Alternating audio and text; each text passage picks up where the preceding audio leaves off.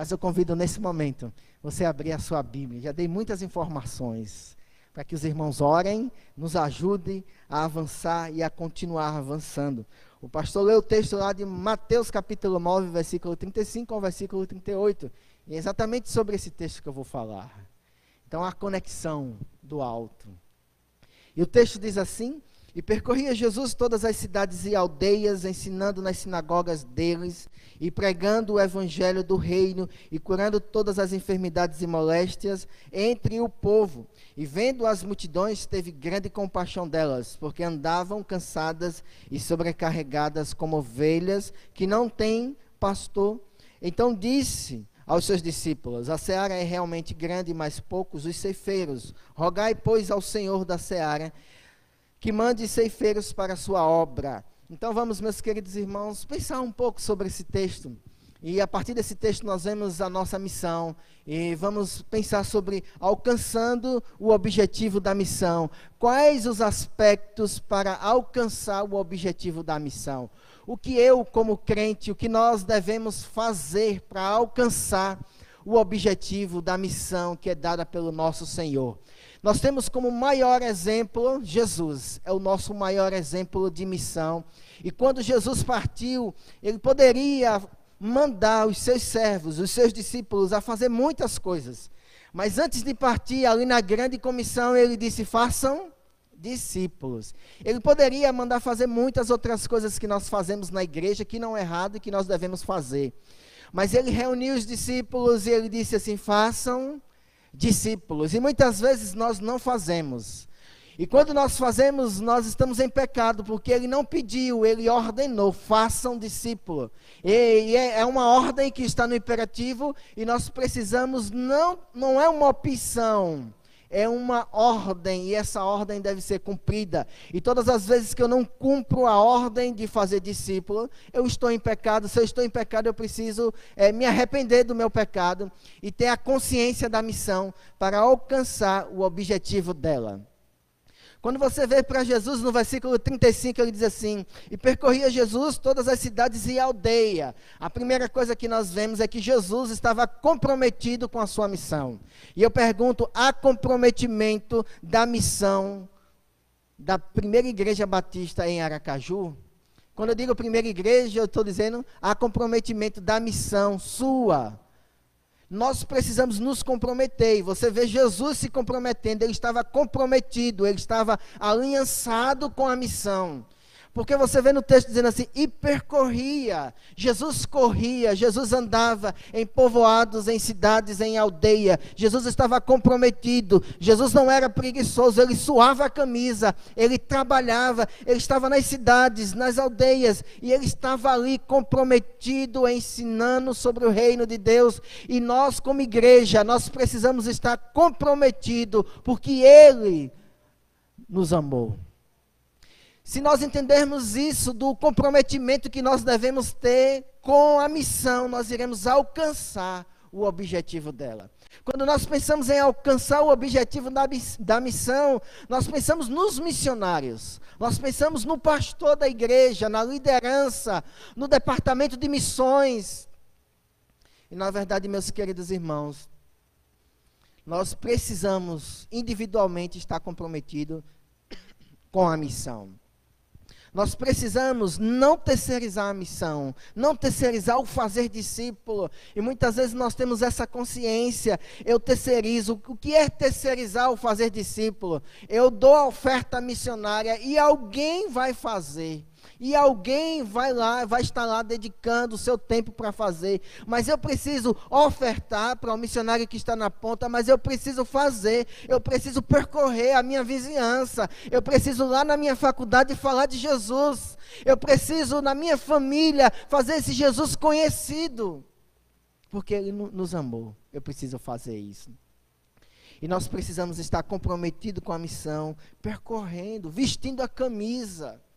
E não apenas dando a oferta missionária. E muitas vezes nós temos uma, a ideia da oferta missionária muito é, comprometida. E qual é a ideia da oferta missionária comprometida? Se a igreja não promove um almoço, se a igreja não promove um lanche, se a igreja não vende lanche, não há oferta, não há contribuição. E isso é uma visão completamente errada. Oferta é oferta e você não ganha nada em troca. Você tem que ofertar no altar e ofertas consagradas ao Senhor para que alcance a obra missionária. Por que nós precisamos vender coisas na igreja para alcançar o alvo? É uma pergunta de reflexão. Eu acho que não precisava isso. Nós precisávamos ter generosidade, algo espontâneo, gerado pelo Espírito. E essa generosidade não iria precisar os promotores vender, lavar carro, fazer almoço, deveria ser algo espontâneo, mas muitas vezes há uma cultura missionária de oferta de contribuição completamente errada. E nós precisamos mudar. Eu preciso ofertar. Porque quando você compra um almoço, ajuda, ajuda a obra missionária, mas não é oferta, é contribuição. Sabe por que é contribuição? Porque a oferta você não recebe nada em troca. Jesus deu a sua vida na cruz. O que foi que ele recebeu em troca? A morte. Você compra alguma coisa, você contribui com a obra missionária. E ofertas é consagrada ao Senhor. E o Espírito gera ela no seu coração. Nós precisamos consertar a nossa consciência missionária. Os missionários precisam falar disso muito mais para as igrejas, para que haja um conserto nessa nossa caminhada, porque é uma questão cultural na nossa igreja no Brasil. Então nós aprendemos com Jesus que ele vestia a camisa e andava em cidades e aldeias. A primeira igreja batista é uma igreja referência no estado. Ela já plantou várias igrejas esta no estado de Sergipe. Então é uma igreja que está em cidades, em aldeias, sustentando a obra missionária mas estar em cidades e aldeias tem uma implicação, e a implicação que nós precisamos entender é que não basta estar nas cidades e nas aldeias, mas nós precisamos estar nas cidades e nas aldeias comprometido, como diz o texto no versículo 35, com o ensino. Não adianta eu estar nas cidades e nas aldeias se não há comprometimento com o ensino. Se o evangelho ensinado é um evangelho torto, um evangelho que não é verdadeiro, um falso evangelho. Eu preciso estar nas cidades e nas aldeias ensinando e pregando o evangelho do reino.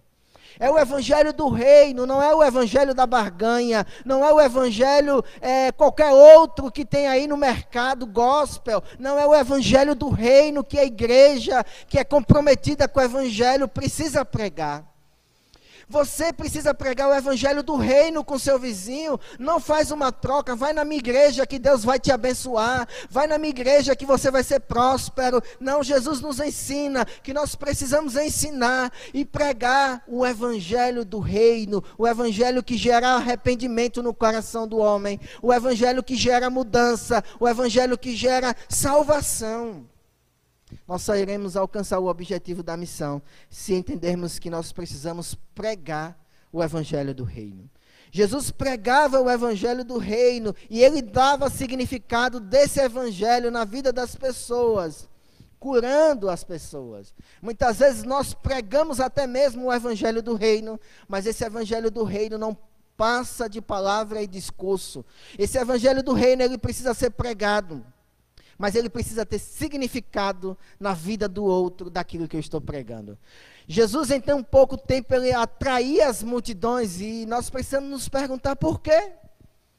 Porque naquela época tinha muitos mestres, também que nem Jesus lá, mas Jesus atraiu as multidões tão rápido, por quê? Porque tudo que Jesus ensinava, ele dava significado daquilo que ele ensinava na vida do outro. E é isso que a igreja, que nós precisamos fazer. Nós precisamos proclamar o evangelho, mas nós precisamos viver esse evangelho na prática. Nós precisamos anunciar de forma poderosa esse evangelho, mas esse evangelho precisa ser vivido na faculdade. Esse evangelho precisa ser vivenciado nos meus relacionamentos interpessoais pessoais. Porque senão não, esse evangelho, se ele não mudou a sua vida, como irá mudar a vida do outro se não há mudança no seu íntimo? Jesus ele dava significado, ele percorria, ele ensinava, ele pregava o evangelho do reino, mas ele dava significado daquilo que ele fazia é, com atitudes de amor, curando os enfermos e de, e de todas as moléstias que assim apareciam em sua, é, na sua rotina. No versículo 36 diz assim: Vendo as multidões, Jesus viu as multidões, nós vemos as pessoas é, humilhadas, escravizadas, pisoteadas, cegas espiritualmente, escrava do pecado. Nós vemos essas pessoas. E o texto diz: vendo as multidões, teve grande compaixão delas. Jesus viu, não somente viu, mas ele teve uma atitude. E muitas vezes nós vemos as pessoas humilhadas, Jesus viu as pessoas humilhadas, escravizadas pelo sistema religioso daquela época. Os escribas e os fariseus escravizavam as pessoas. As pessoas eram escravizadas pelo sistema religioso. Jesus via isso, mas não bastou ver, mas Jesus teve grande compaixão delas. Jesus agiu com paixão. Jesus teve um dos sentimentos mais nobres e que nós precisamos ter, agir com paixão. Eu não sei se você já andou de elevador ou já foi no parque. E no parque tem aquela barca que faz assim, ó.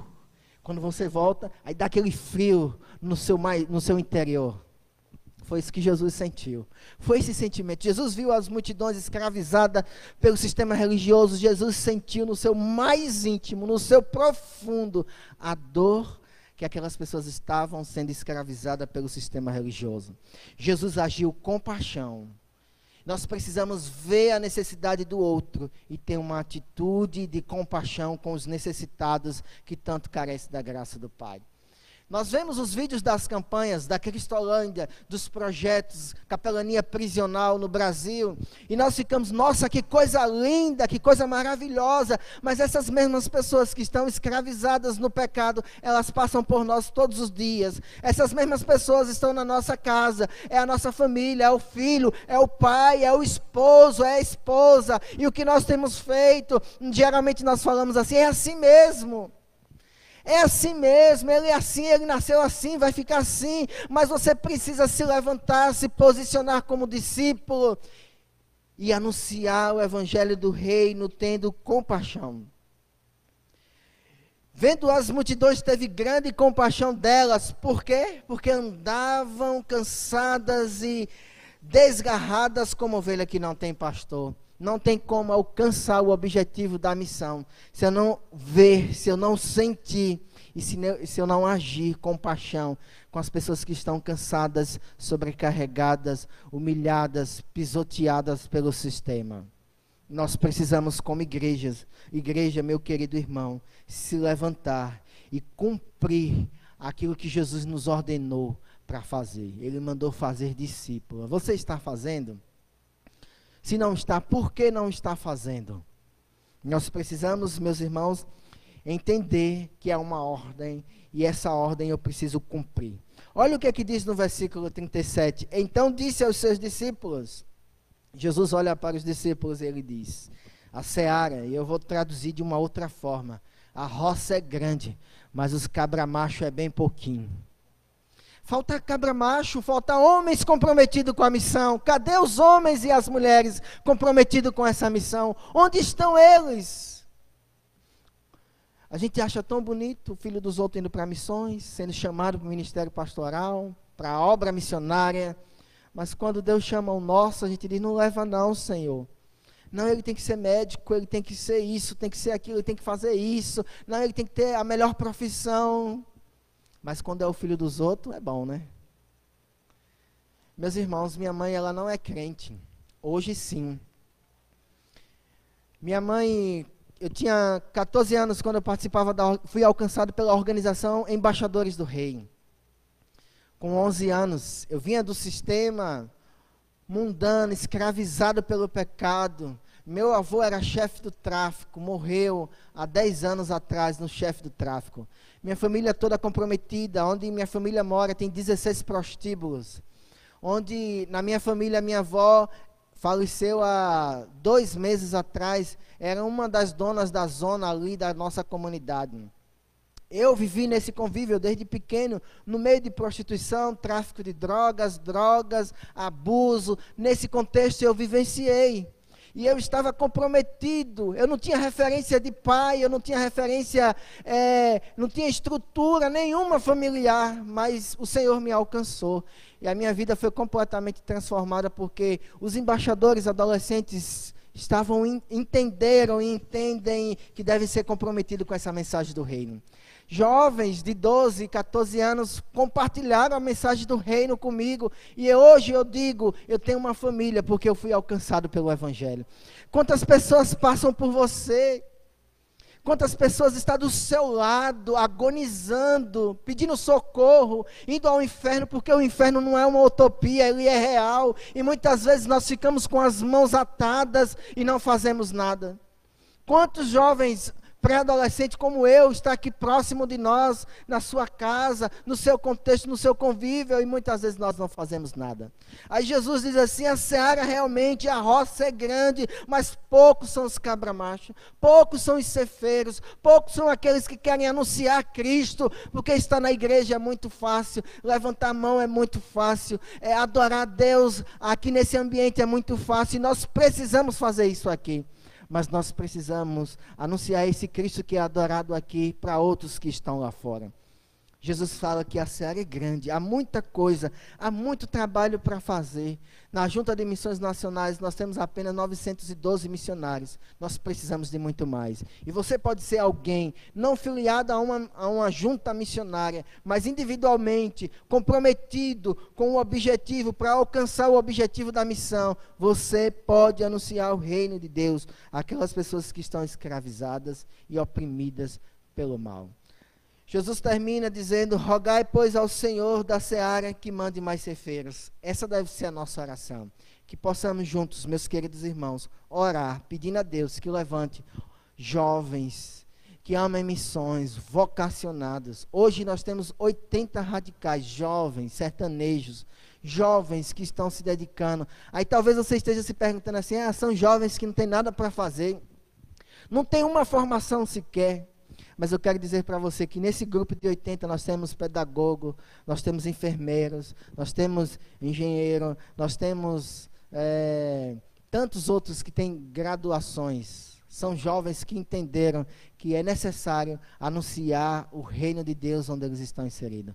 Meus irmãos, eu agradeço pela oportunidade de estarmos aqui. Eu agradeço ao pastor Paulo Sérgio pela oportunidade de permitir que eu estivesse aqui compartilhando com os irmãos aquilo que Deus está fazendo no Brasil e na nossa cidade. Continue orando por nós. Nós temos um, vários desafios na cidade de Itabaiana. E um deles, por exemplo, o missionário Elenilson e a sua esposa, eu quero lançar um desafio. Vai que alguém queira ajudar, ser parceiro através do pão.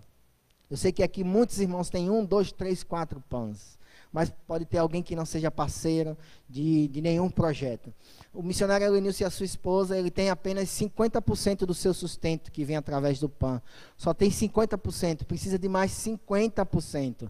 Talvez você pode ser um dos nossos parceiros ali para ajudar o missionário Elenilson e sua esposa a continuar avançando.